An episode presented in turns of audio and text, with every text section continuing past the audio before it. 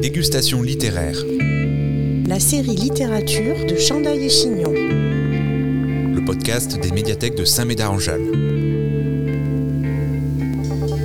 À l'occasion de la sortie de leur livre, La fabrication des chiens chez Belfond et Le nageur chez Gallimard, les écrivains Agnès Michaud et Pierre Assouline sont les invités des dégustations littéraires à la médiathèque de Saint-Médard-en-Jalles. Jeudi 11 mai 2023, Agnès Michaud et Pierre Assouline ont accepté de répondre à quelques questions supplémentaires pour le podcast Chandail et Chignon.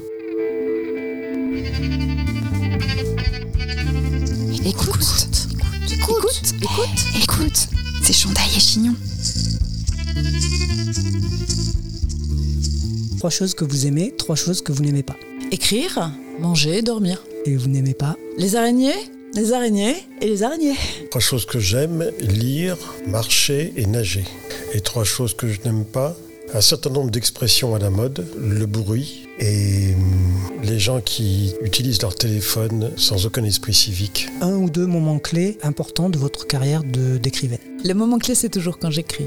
Après, je sais que l'aventure est compliquée. Le moment clé, ça a été bah, le premier livre, et la première fois qu'un éditeur a accepté euh, de publier mon premier livre et surtout de me- me signer un premier contrat pour un livre que je n'avais pas écrit et que je m'apprêtais à écrire, qui était le premier. L'écriture pour vous, est-ce un processus joyeux ou douloureux? Les deux, euh, en général. Non, la base, c'est que c'est joyeux. Et de temps en temps, il y a des moments difficiles, mais dans la vie, c'est pas très différent. C'est une joie et une souffrance. L'écriture pour vous, est-ce un acte de partage ou de solitude? Les deux, en général.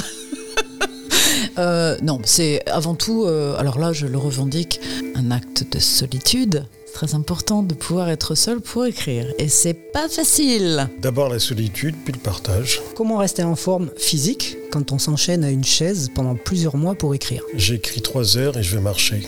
Donc il y a une vraie discipline en fait. Oui, oui, ah oui, oui. Et je réécris trois heures et je vais à nouveau marcher.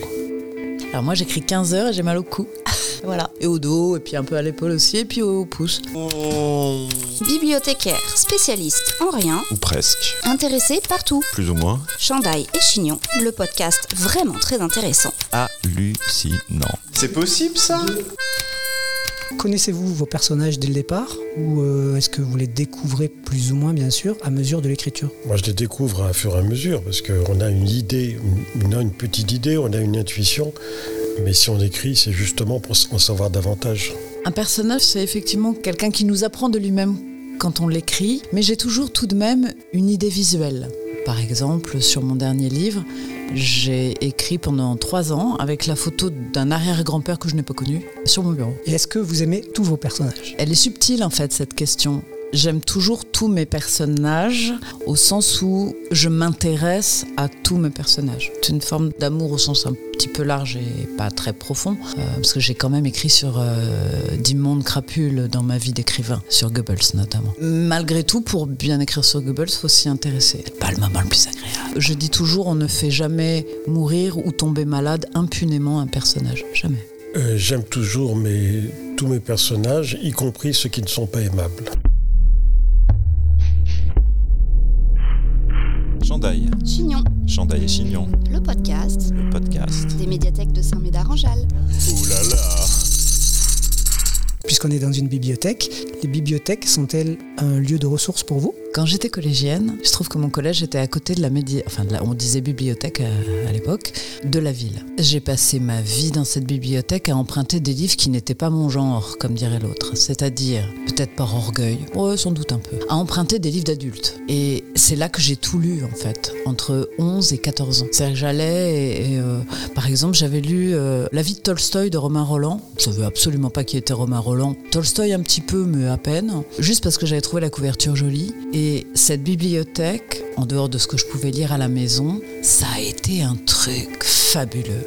Parce qu'on avait le droit d'emprunter 10 livres. Je me souviens, hein, je me revois, et encore à, à l'âge que j'avais, je ne savais pas du tout qui étaient ces gens. Empiler un Romain Roland, un Antonin Artaud, un Paul Éluard, et vous lisez ça. Et la magie de la bibliothèque, c'est finalement de lire trop jeune certains livres et de ne pas tout à fait les comprendre.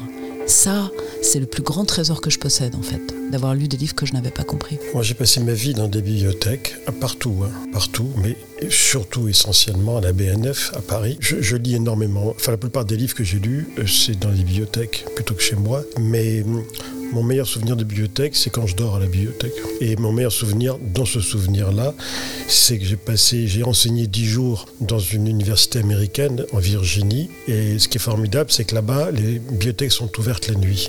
Il y a des canapés. Et vraiment dormir sur un canapé dans une bibliothèque, c'est encore mieux. Trois mots pour décrire votre dernier livre. Foisonnant, émouvant, sincère. C'est un livre sur un type bien. Mais merci beaucoup. Merci à vous. Semez vos envies et cultivez votre curiosité en attendant le prochain podcast des médiathèques de Saint-Médard-en-Jalles. Abonne-toi.